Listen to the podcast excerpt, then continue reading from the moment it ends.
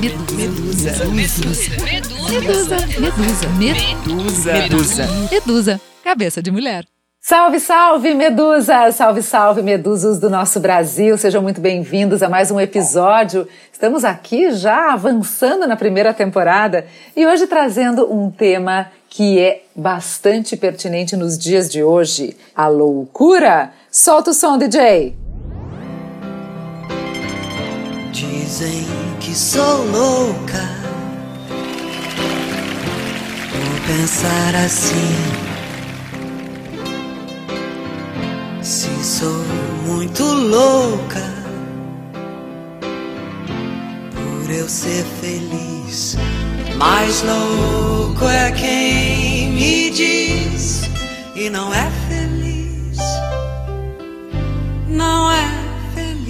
Arrepiou até o último fio de cabelo!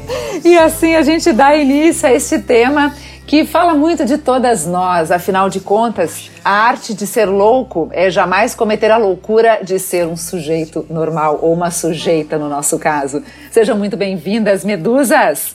Aqui estamos com Mônica Berlitz. Tudo bem, Mônica? Ai, tudo bem, tudo melhor e possível agora com vocês e falando desse tema que eu amo. Não porque eu amo a loucura, mas é. Você sabe que o, o nosso slogan no Clube da Alice é Somos loucas, louquinhas e as melhores pessoas são assim?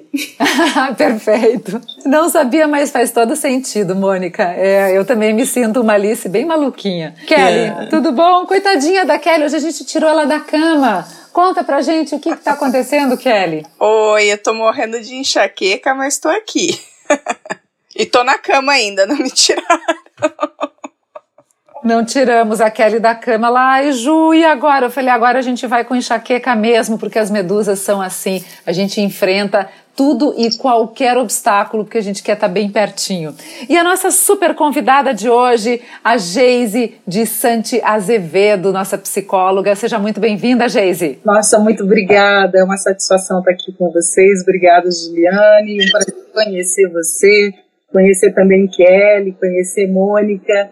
E esse tema realmente nos inquieta, eu diria, a loucura nossa de cada dia, não é verdade? É verdade. É. Quando a gente estava discutindo as nossas pautas, é, a Kelly e eu, a gente começou a falar de loucura. Eu falei assim, mas puxa, loucura, isso a gente nem tinha entrado na loucura que estamos de confinamento, de isolamento, onde a gente dá até vazão para algumas particularidades nossas. Eu acredito que a gente tem mais tempo com a gente mesmo e pode ouvir também é, é, essas vozes interiores que alguns chamam de loucura, a gente diz que é personalidade, enfim. É, isso tudo que nós vamos discutir hoje. A gente vai entender, com a Geise principalmente, qual que é esse limiar do saudável, até onde a gente pode ir e até onde a gente tem que prestar atenção e falar, opa, aqui já é um caminho mais perigoso. Porque daí, dentro da ciência, ela vai nos apontar né, qual que é a direção que a gente deve tomar. Agora, uma coisa é certa: ouvir o nosso coração e ouvir a nossa voz interior, por mais que ela seja diferente, é um caminho de ser sã.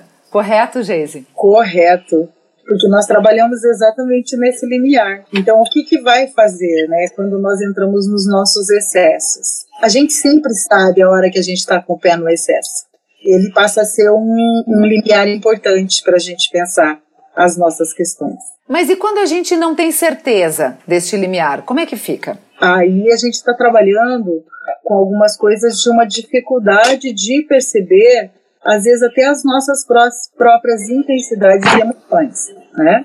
Então, muitas vezes as nossas emoções, elas precisam ser pensadas, trabalhadas, e a gente precisa se interrogar, o que isso mexe comigo? Porque a gente está realmente não só no confinamento, e eu, eu diria que o mundo entrou para dentro da nossa casa, porque de primeiro a gente tinha a nossa casa para ir, né? Agora o mundo está dentro dela e a gente tem que encontrar espaços.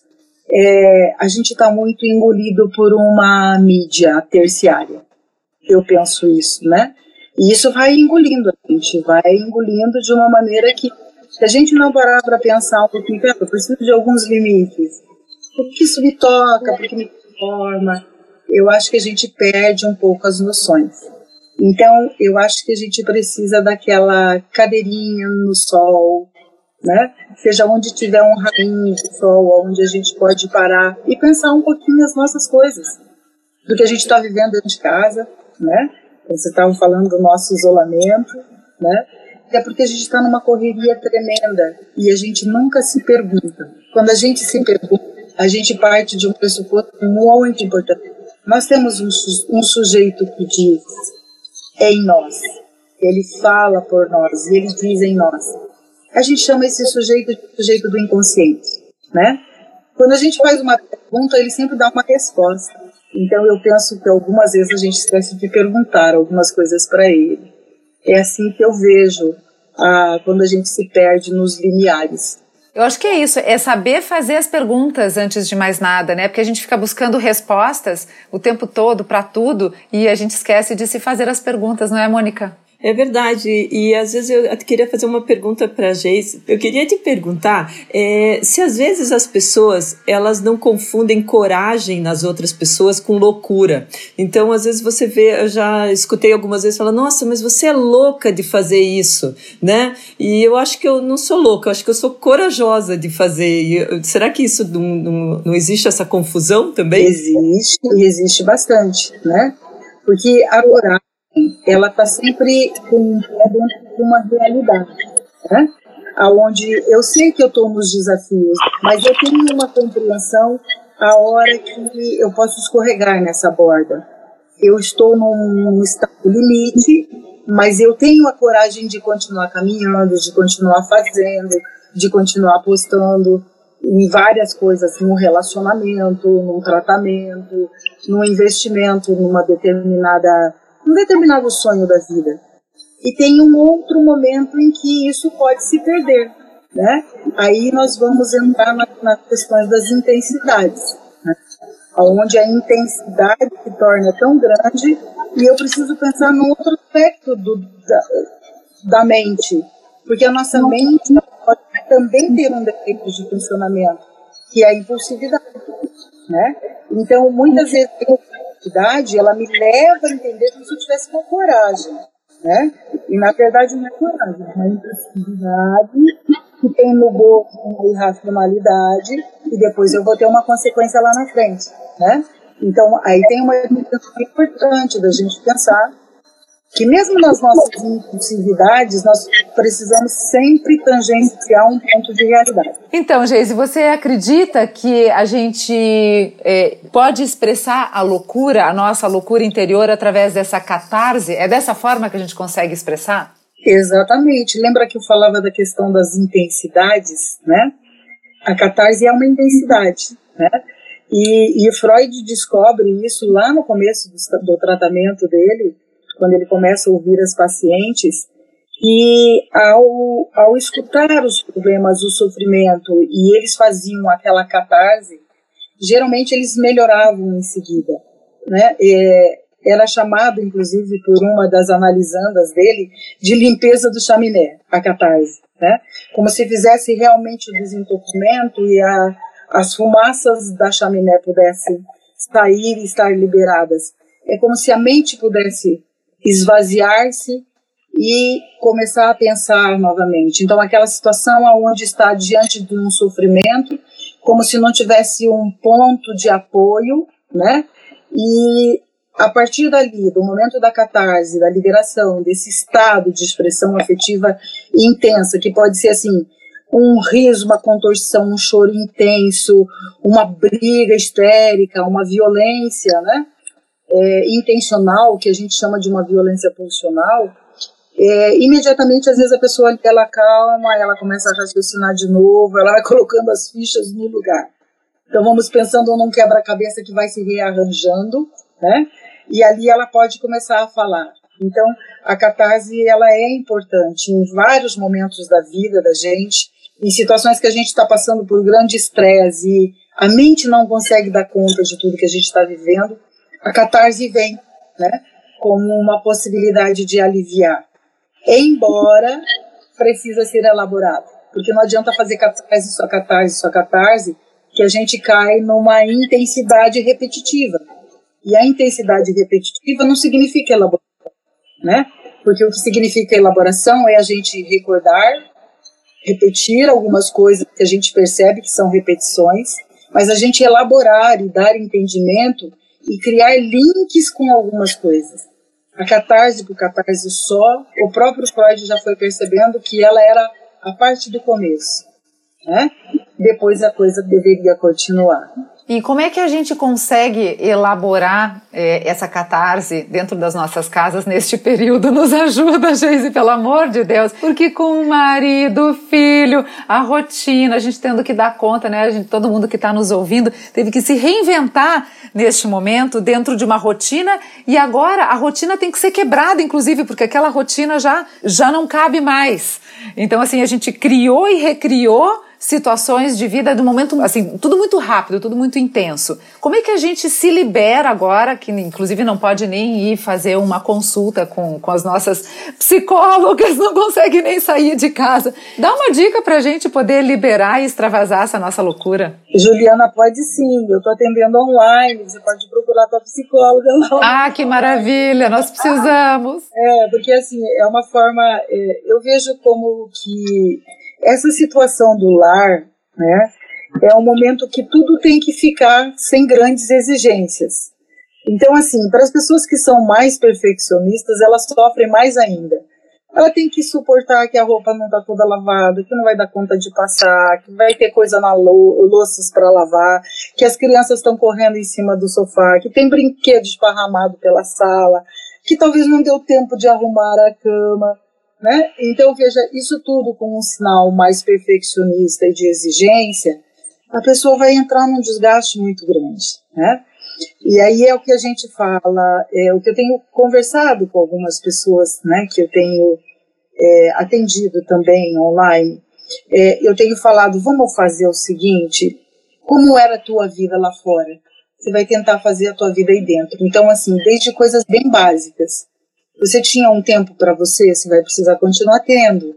Ah, você tinha um espaço enorme, tá? Quantos cômodos tem na tua casa? Então imagina que a sacada da tua casa é o parque que você caminhava. Você vai pular corda, você vai fazer.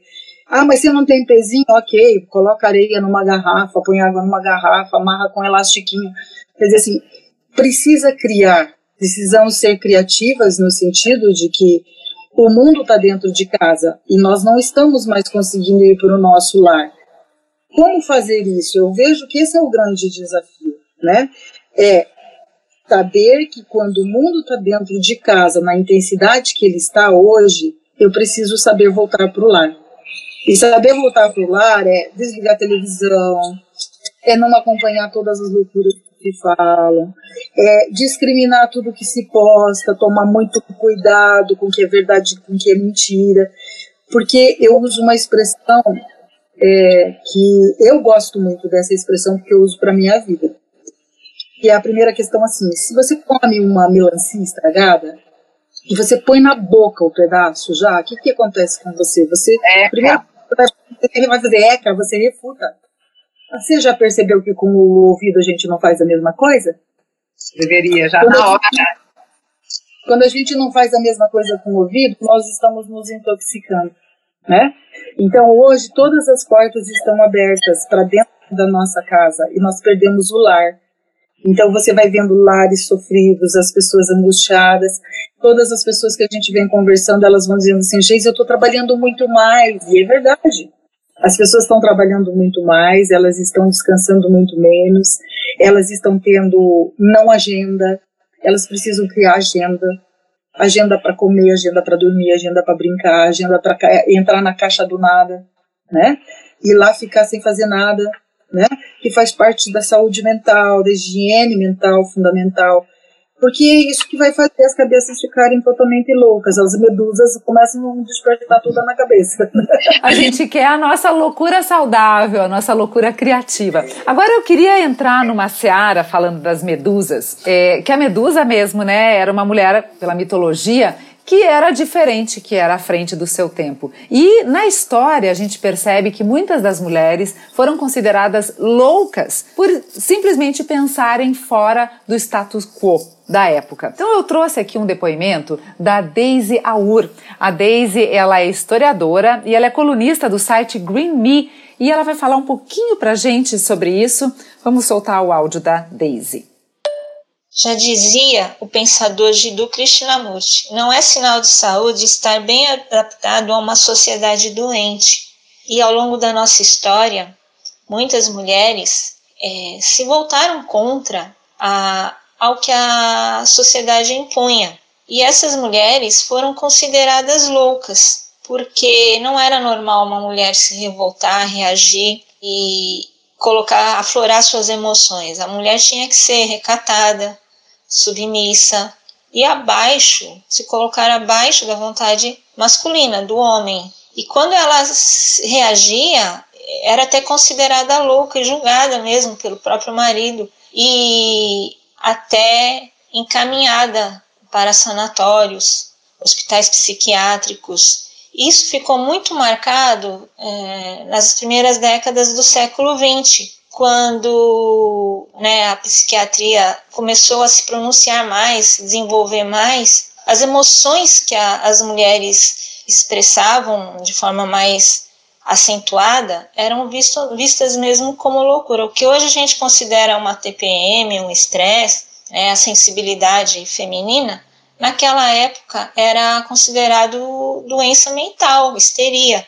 E muitas mulheres pagaram mesmo uh, com a anulação de suas existências por reagirem, serem transparentes, expressivas.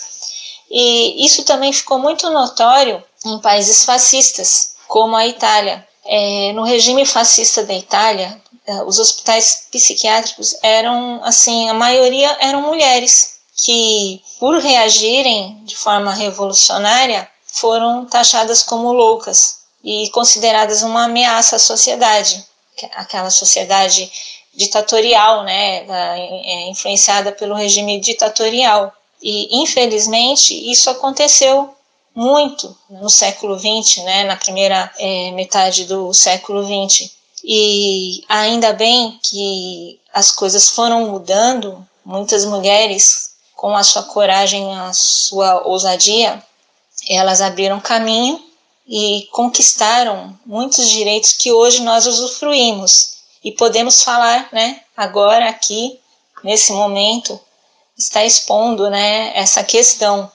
Mas é lógico que a gente também tem que fazer a nossa parte e conquistar, abrir mais espaço, mais caminho para uma sociedade mais igualitária. É isso aí. Vamos que vamos. Vamos que vamos. E a gente é pura gratidão a essas mulheres que literalmente abriram caminho. Quer dizer, gente, não faz muito tempo. E até hoje, se a gente parar para pensar, claro que não são colocadas na fogueira, mas quantas mulheres, por serem ousadas e por é, acreditarem nos seus sonhos e nos seus potenciais, são taxadas de louca ou fora da curva? A gente conhece Várias, a gente vê todo dia exemplos disso. Então, assim, não é aquele discurso feminista, mas realmente a que ponto nós precisamos chegar para que as pessoas entendam os nossos sonhos, deem valor e respeitem os nossos sonhos. Não é, meninas? Passo a bola para vocês. O que, vocês acharam desse áudio da nossa querida Daisy Aur, historiadora? Ah, é verdade, né? Isso tudo aconteceu, tá aí nos livros, não, não deixa mentir. E como você falou, né? Hoje a gente ainda tem muito resquício disso na sociedade. É, o que eu até queria perguntar aqui para Geise, essa relação entre a loucura do homem e da mulher, né? Então, falando de uma maneira aí mais técnica mesmo, né? Tem alguma diferença de cérebro, de, enfim, de DNA em que tem alguma probabilidade de que a mulher seja né, mais louca do que o homem ou ceda a loucura de uma maneira mais fácil ou isso não existe? Eu acredito que são só expressões diferentes, né? O homem se expressa de um jeito, a mulher se expressa de outro. Isso era muito mais definido no século XVI, XVII, XVIII. Né? No século, no nosso século atual, a gente já tem uma música estão nas essências e na forma que homens e mulheres é, se. Né? ficava muito mais claro a racionalidade para o homem, a intelectualidade, que era uma das coisas que o homem podia fazer. Né? O homem podia estudar, e o sonho de todo homem era ser engenheiro, era ser advogado ou médico, as profissões, né? E as mulheres eternas donas casa para cuidar dos filhos. Que gerou na mulher uma insatisfação. Então, veja, é uma expressão que cada cultura do seu tempo, ela, ela fez uma expressão de uma mulher e uma expressão de um homem. Hoje nós temos uma expressão diferente dessa expressão que está colocada no século XX, no século XX, colocado no início do século XX. Eu volto até um pouco lá atrás, né, no adestramento de Rousseau, né, é, quando ele falava que as mulheres precisavam ser adestradas. Né. Isso é uma coisa assim que hoje a gente falar uma coisa dessa, né, é uma coisa que toca tremendamente, um adestramento da mulher. Mas o professor deixava muito claro que a mulher tinha que ser a ser dona de casa, que ela tinha que ser delicada, que ela não deveria andar com falo, porque as colocam desejos e vapores, ela não deveria comer carnes sanguinolentas, né? Elas deveriam ser educadas à poesia, à música, né? E porque elas tinham um certo pé das bruxarias, né? Então, veja, é, Rousseau colocava algumas coisas que a menina precisava ser educada desse jeito. Hoje nós temos uma outra educação, nós educamos as nossas filhas e os nossos filhos de uma forma diferente, né? E isso faz com que as expressões sejam diferentes. O que talvez a gente possa fazer um recorte nessa pergunta é no sentido das intensidades. Existem homens muito intensos existem mulheres muito intensas, né? E mesmo nos dias de hoje, é, essas expressões são expressões é, é, com mais colorido, com mais tonalidade afetiva e principalmente eu, as tonalidades elas estão muito ligadas à passionalidade, né? Que é a pesquisa que eu gosto de fazer na vida, né? De estudar um pouco a passionalidade humana né? Que essa passionalidade é o ponto que eu acho que estaria explicando um pouco essas intensidades.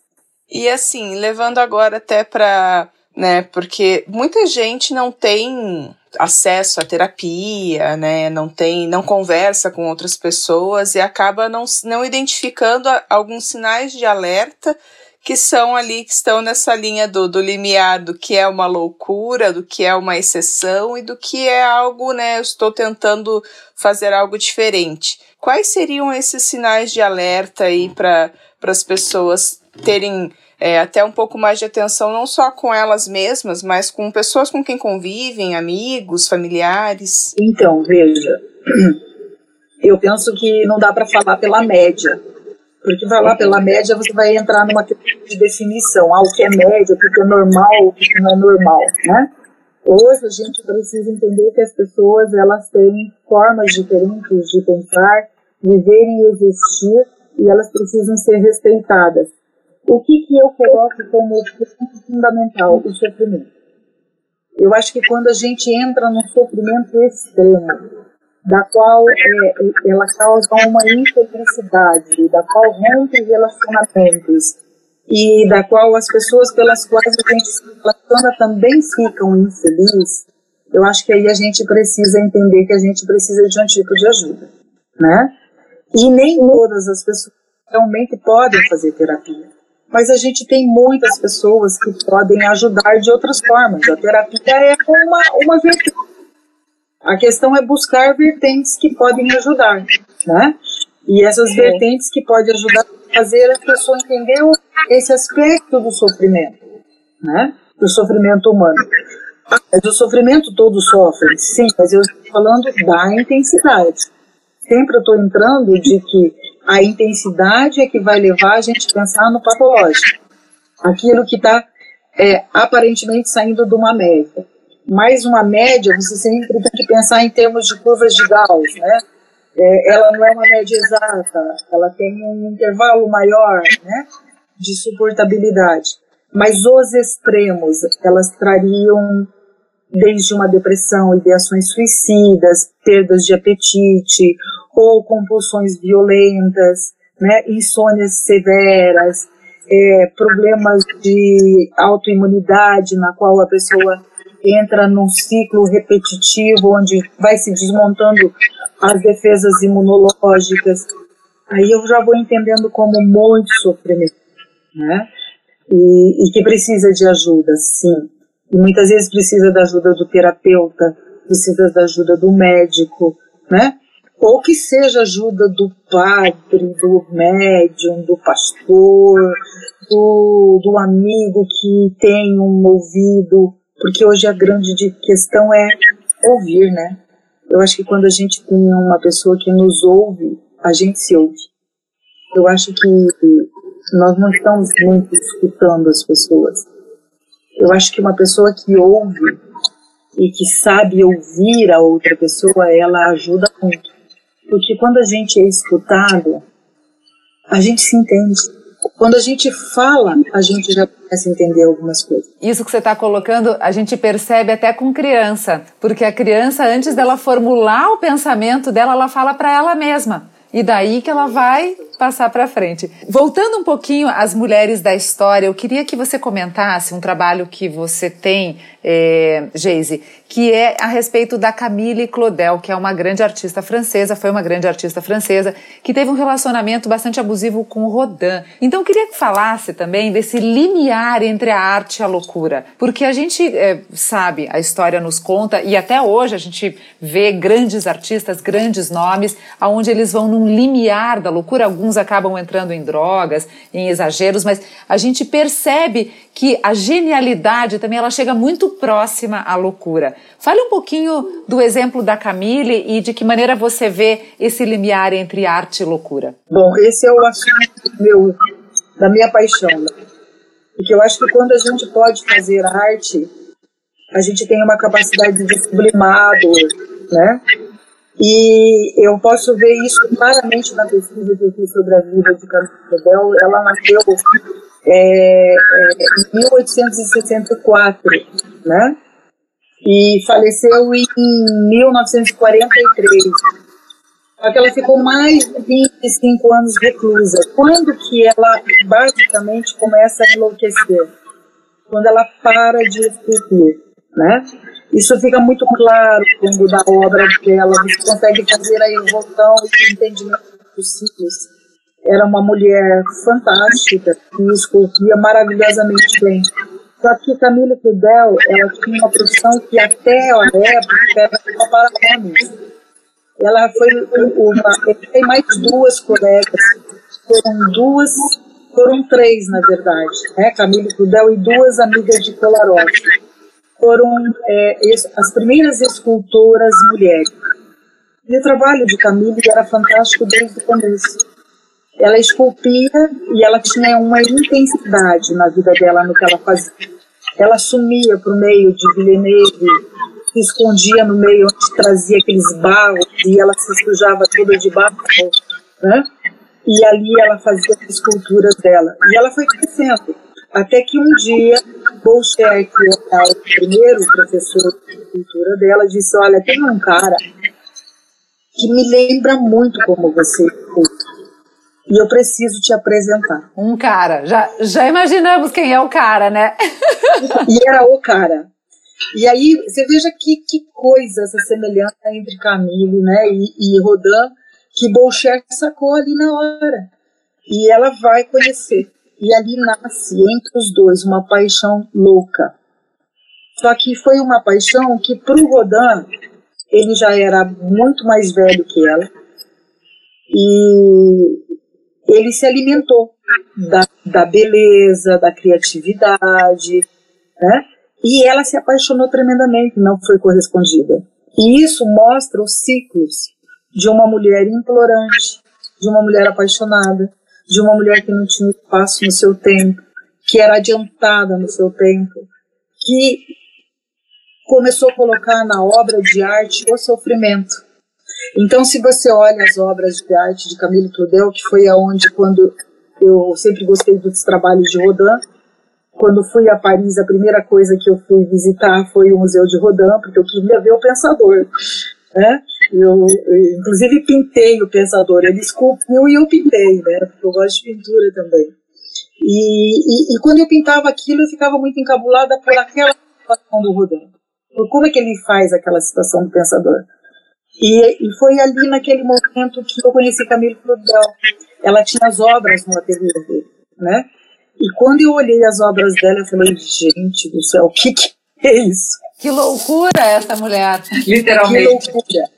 Que loucura. Ela me arrastou para a obra dela e eu trabalhei ao longo do tempo a história e a biografia. Para encurtar, ela, é, no momento em que ela foi desencontrada da possibilidade de viver com Rodin, ela se jogou num casarão com mais de 18 gatos. Ela vivia de camisolão descabelada, se enchia de álcool, tinha pintado a via sacra inteira na parede, feito vários desenhos. Começou com vários delírios de que os maçons tinham roubado, né? É, que os maçons estavam atrás da, da obra dela, que o Rodin tinha roubado as obras dela.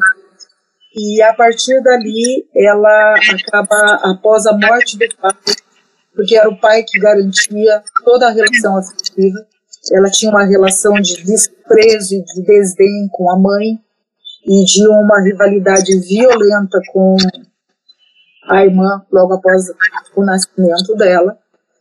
Aí ela vai para o hospital. Então veja, quando ela para de esculpir, ela enlouquece. E ali presa dentro do asilo, é, eles tentaram dar barro, tentaram dar pedra, sabão, tudo que pudesse esculpir ela nunca mais pegou. Porque a partir do momento que ela considerou que ela estava sendo roubada e que ela não estava sendo valorizada como mulher em relação ao que ela falava, ela introduziu a arte no voo, ela entrou num trabalho totalmente contemporâneo dentro da, da escultura, né? Percebe? Isso não foi respeitado.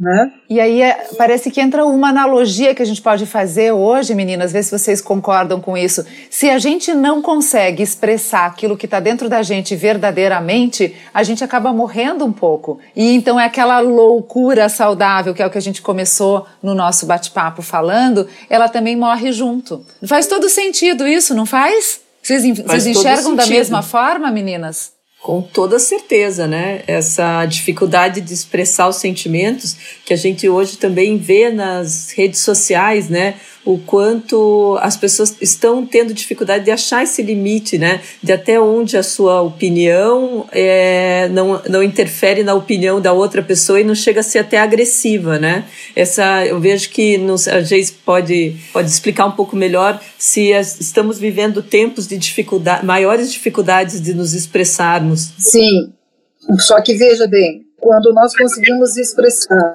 através de qualquer característica artística, seja um poema, seja uma música, seja uma escultura, uma pintura, ou mesmo atividade física, né? qualquer coisa que você trabalhe no sentido de poder liberar um pouco que está dentro e não está podendo ter é, vazão no sentido de compreensão, isso não está podendo ser comunicado, é onde vem a situação do adoecimento. Né? Porque enquanto a Camille pôde produzir, e ela escreveu várias obras, O Eterno Livro, Abandono, né? A Idade Madura, é, é, A Verdade, Niobe Ferida, Medusa, ela foi criando várias coisas.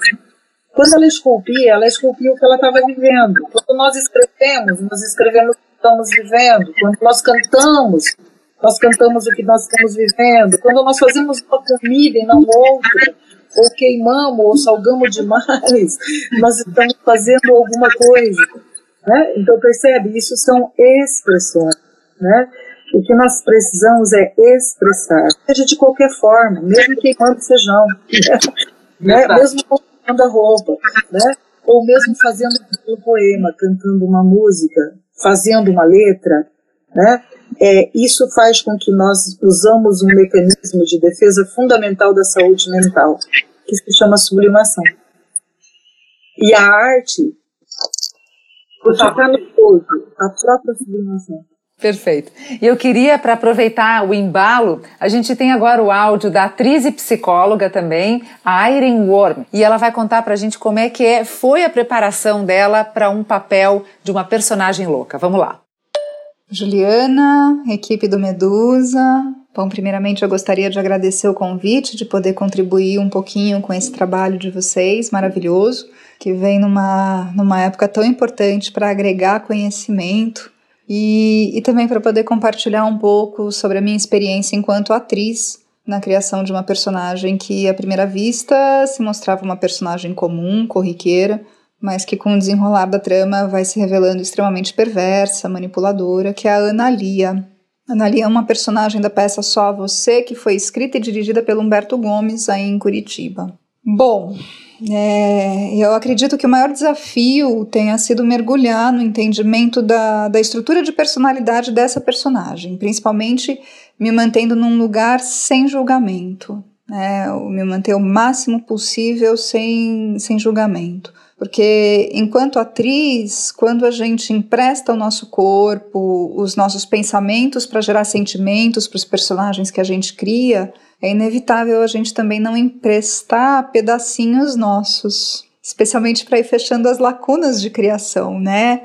Essa que é a, esse, esse trabalho de patchwork, de construção de um, de um personagem, ele, ele entra muito nessa potencialidade criativa, imaginativa, nossa sensibilidade artística, de fechando essas lacunas do que nos é humano né? E assim criar essa, essa verossimilhança, proporcionar essa experiência para o espectador, para que ele possa refletir sobre o que ele enxerga ali, o que ele está vivenciando naquele momento. É, só para situar, a história ela girava em torno eh, da vida de um homem que estava em crise de meia-idade, que era professor de literatura e havia acabado de ser demitido. Ele era casado com uma de suas ex-alunas, justamente a Ana Lia, que era a personagem que eu desenvolvia e atuava. E aí, com, com essa história da, da, da, personagem, a gente vai percebendo que, que todas as manipulações, todas as mentiras que a, que a Ana ia arquitetando ao longo da vida, as quebras das regras sociais,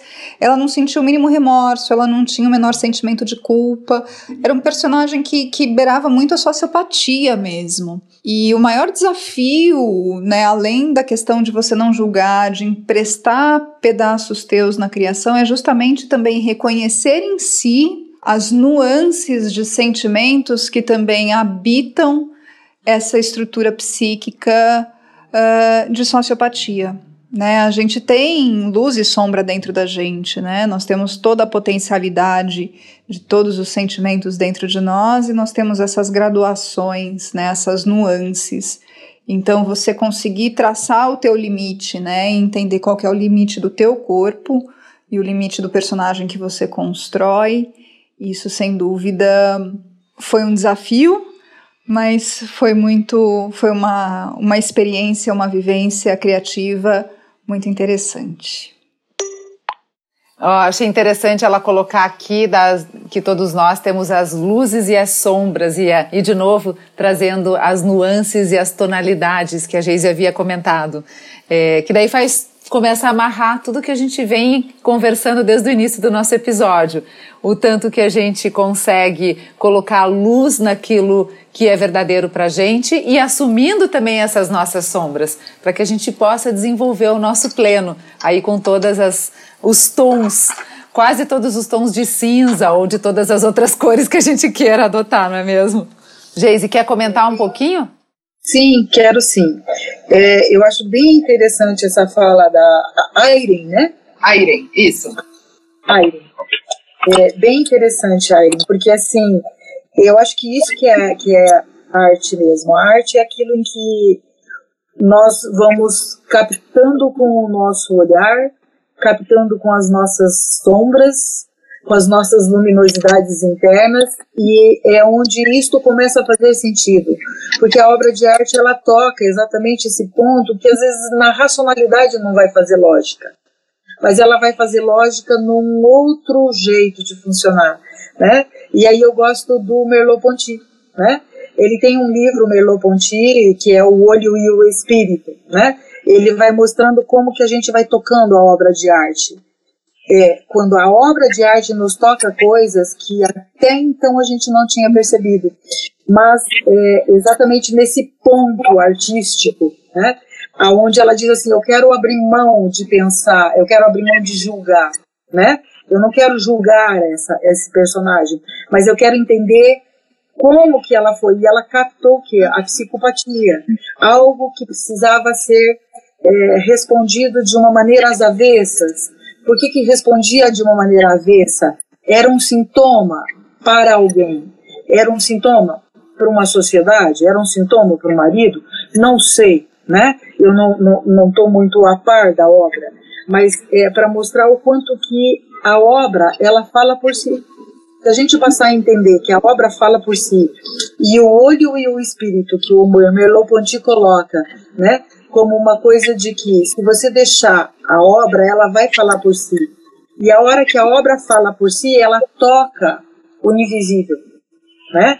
E você tangencia o invisível sem perceber. Quando você percebe, você está fazendo uma interlocução com a arte. E você está fazendo uma interlocução com aquela arte, com aquela obra. E é isso que acontece ali no momento do artista, né? Que ele precisa tomar muito cuidado também, porque é aquela tangente que a gente estava falando.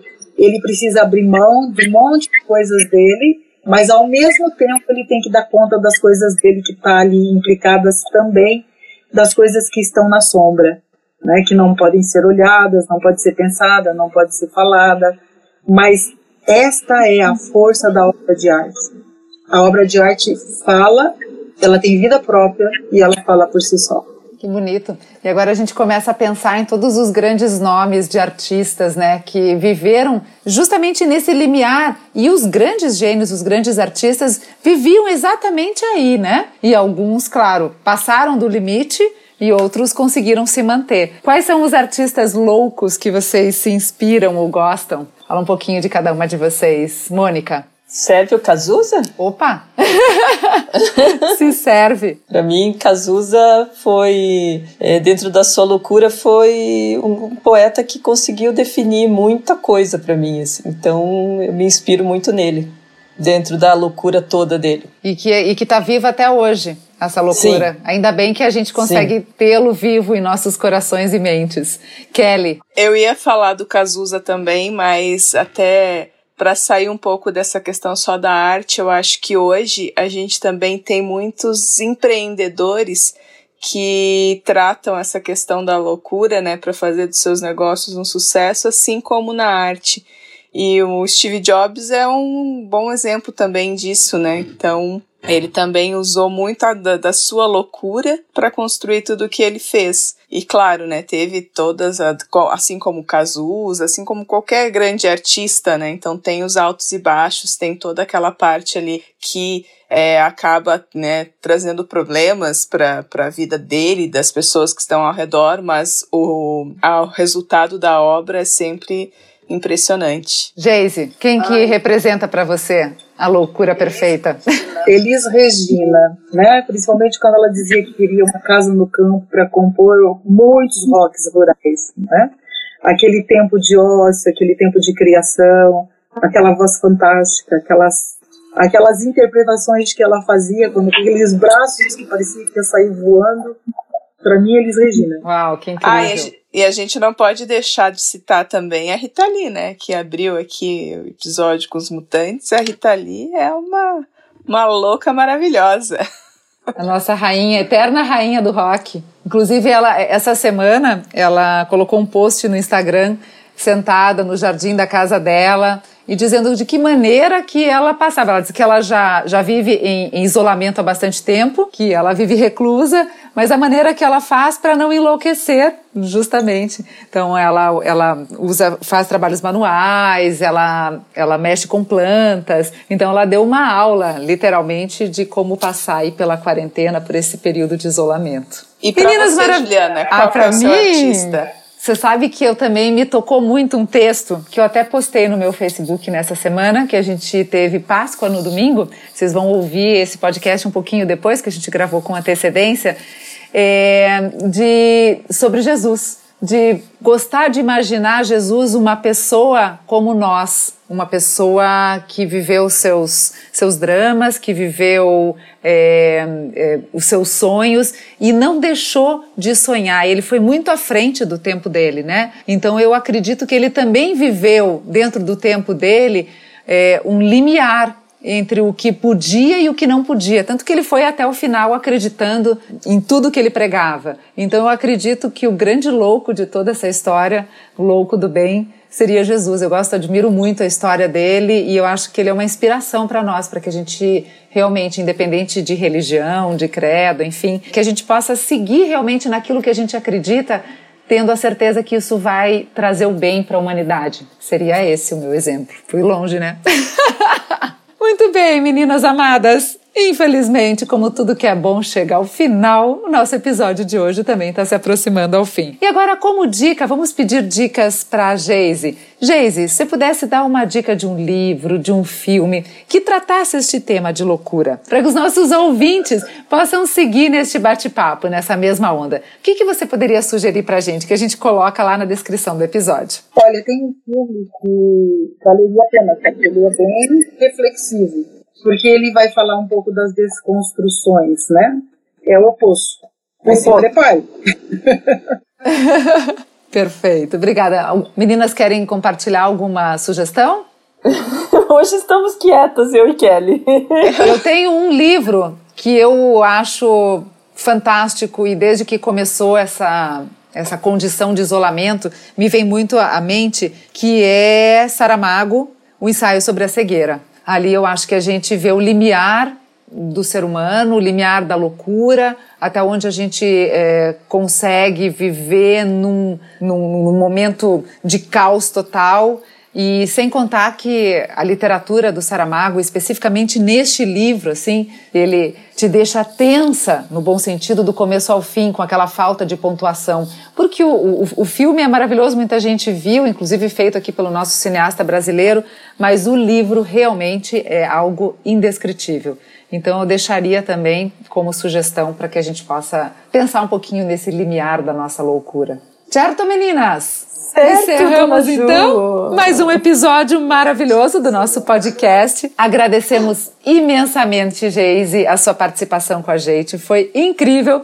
Depois vamos deixar os seus contatos, suas redes sociais, para que os nossos ouvintes possam te seguir também. E assim encerramos o nosso episódio A Loucura. Lembrando que você pode nos seguir no Instagram, nós estamos no Facebook e, claro, em todas as plataformas de streaming: Deezer, Spotify, no Google, na Apple, ou seja, estamos em todos os lugares. Esse é o nosso podcast Medusa, Cabeça de Mulher. Um grande beijo e até nosso próximo episódio. Tchau, meninas! Tchau! Obrigada, beijo! Beijo!